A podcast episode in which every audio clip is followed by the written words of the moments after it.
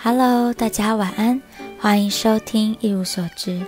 前几天呢，有那个超级大月亮，不知道呢有没有出去看一下？哎，我那天晚上看着看着就很有感觉哦，突然想到之前呢有看一本书，叫做《天光云影共徘徊》，是欧丽娟老师的书。那里里面呢，它有分上下两卷，都是在写《诗经》啊、《楚辞》还有宋诗、唐诗这些作品。那我自己觉得呢，比蒋勋老师写的再更有趣一些。如果有兴趣的朋友呢，可以去看。那里面有一篇说《诗经》的时候，就说啊，说哎，为什么人呢会跟明月有产生这种相思之情的连结呢？这是因为呢，我们白天的时候啊，有这些呃外界的人情世故，然后很喧呃面对这些喧嚣啊，还有忙碌哦，我们就没有办法停下来好好的沉淀。那到了晚上呢，我们深深埋藏在心中的这个情感哦，就会特别的浮现出来。那而且呢，在夜深人静的时候，这种。众人皆睡，我独醒，这样子的一个场景呢，就让人呢辗转反侧，更容易陷入这一种孤独的意识当中。当然，在这种这种面对自己内心的过程里，只有那一轮明月，每天的呢就在窗外守候，照亮着我们，所以呢，我们也就会特别呢有这种心灵上的慰藉感。好，所以我就想到了这一段，觉得很很有感觉。当然，我们也有很多古诗词啊，都是呃用月亮呢来作为一个题材哦。比如说“但愿人长久，千里共婵娟”啊，“海上生明月，天涯共此时”这些诗都很有趣。好。那回到这个 节目呢，我们上一集有我妈妈妈咪呢听完就觉得哎有一点乱，好吧，我也觉得有一点。那今天呢只会讲一幅画，不过呢我依然会放许多莫内的这些作品，这段时间的作品哦都放在荧幕当中，因为啊印象派的画家就是无需多言哦，他们的画呢只要用心的感受。作品呢，就像是现在的人在用那个 I G，我们在用那个 I G 打卡一样哦。他们就是用画作在记录自己的生活的。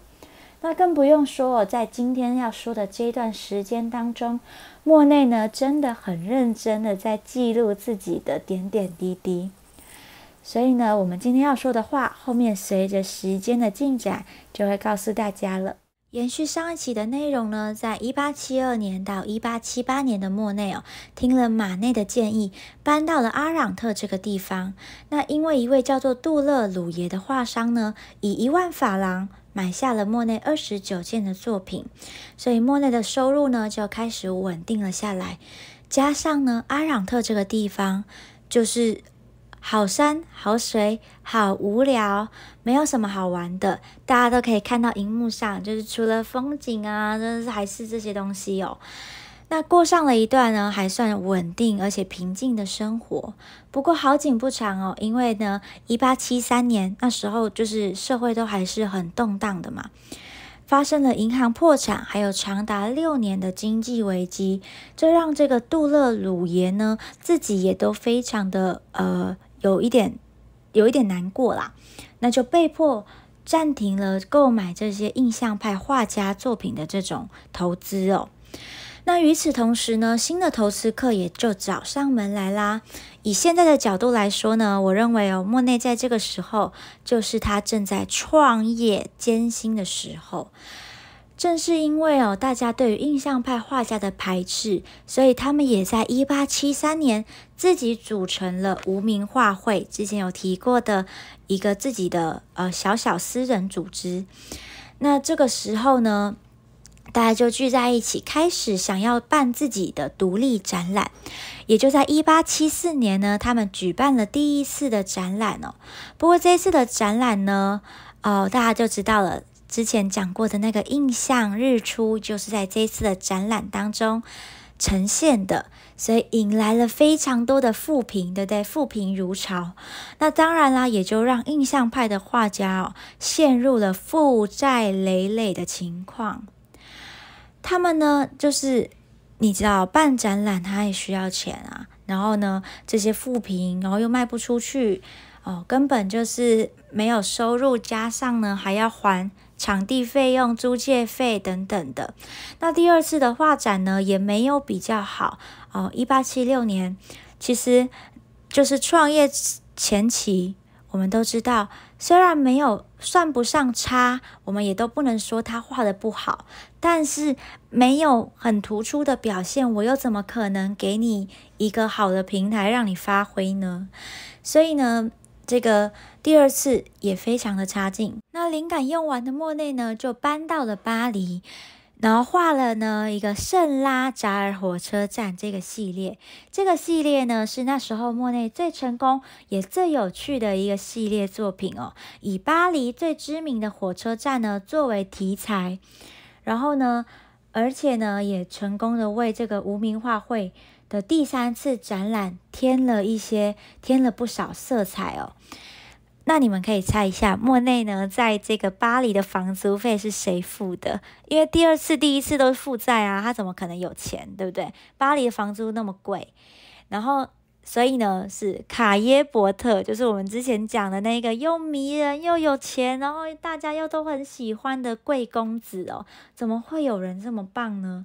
好，总之这个时候的莫内呢，就。靠着这个卡耶伯特的资助，重新的画了这个，重新振作，重新站起来。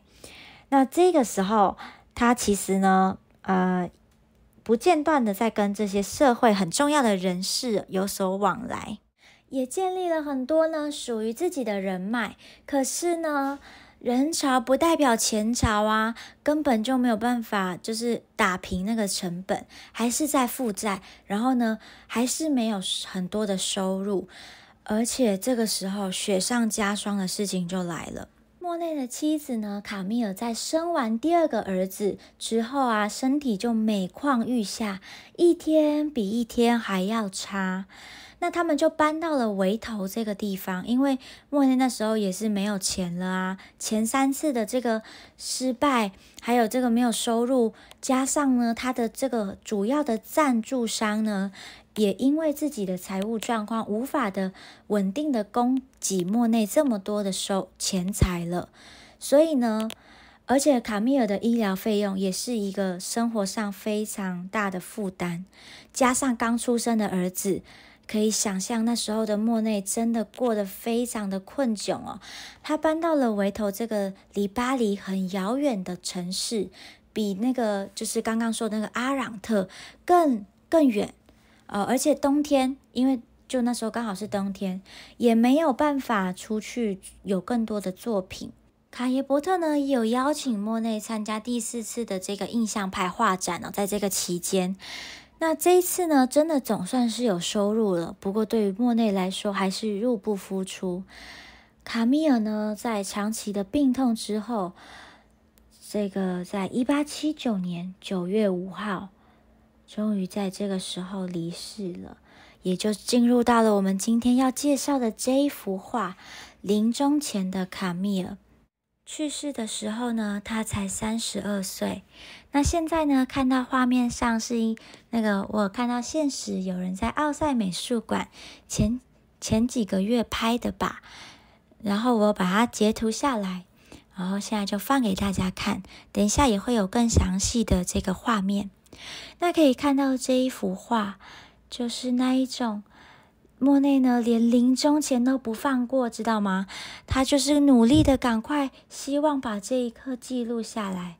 可惜我留得住光，却留不住你。莫内呢，之后自己在回想这幅画的时候，就说到：“他说啊，那个妻子的脸色呢，逐渐由蓝色变成黄色，然后是灰色。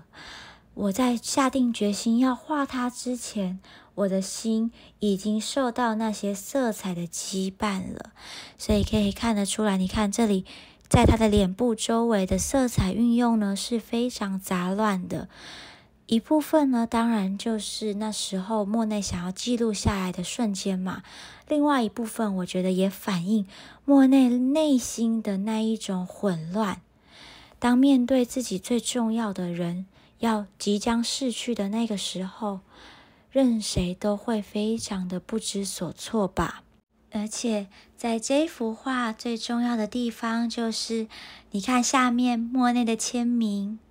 有没有看到一个爱心呢？这个是莫内唯一一幅签名有爱心的画作，把他的心一生的心都留给了他的妻子卡米尔。你说莫内是浪漫的人，还是不浪漫呢？虽然呢，前面没有说到太多他们夫妻之间情感上的这一种。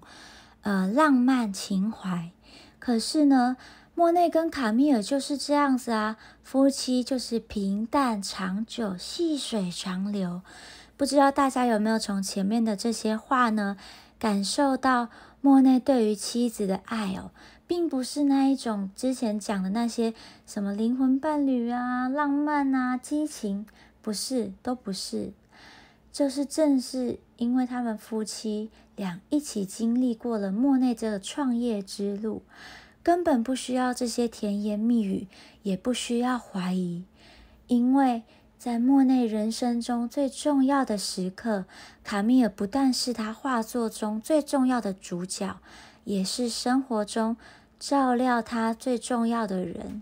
所以，卡米尔对于莫内来说，莫内对于卡米尔的爱。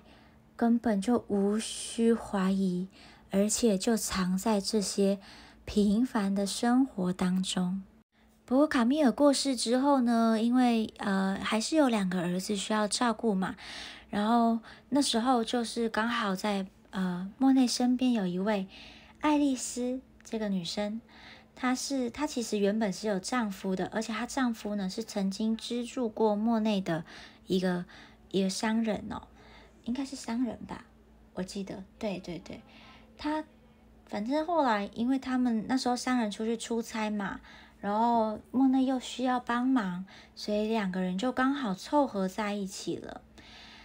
然后后来莫内就跟这个爱丽丝在一起，但是呢，莫内心中呢，这个糟糠之妻还是很重要的，陪他度过这个人生当中最艰辛的时刻。当然，后面的莫内呢就越过越好了。所以不知道你们觉得莫内是专情长情呢，还是薄情无义？因为其实他跟这个爱丽丝很快就在一起了，隔没有很久。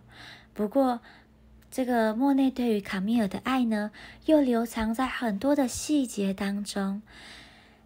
所以。我觉得爱情、感情这种事情真的很难说，对不对？有时候你看着两个人好像叠对叠，没有交集，然后又互不理对方，可是其实他们的连接感很深啊。然后有时候呢，你就看着这两个人和平的相处在一起，但其实根本就没有什么感觉。爱情是很难说的。那希望呢，你们喜欢这一期的内容。看画有时候。不仅仅是看着他们的故事，也是跟自己的人生经历做一些连接，这时候就会非常的有感触了，对吧？希望这一期的内容，如果你们喜欢的话呢，可以帮我订阅、按赞，然后也可以追踪我的 Instagram。好，今天就到这边喽，晚安。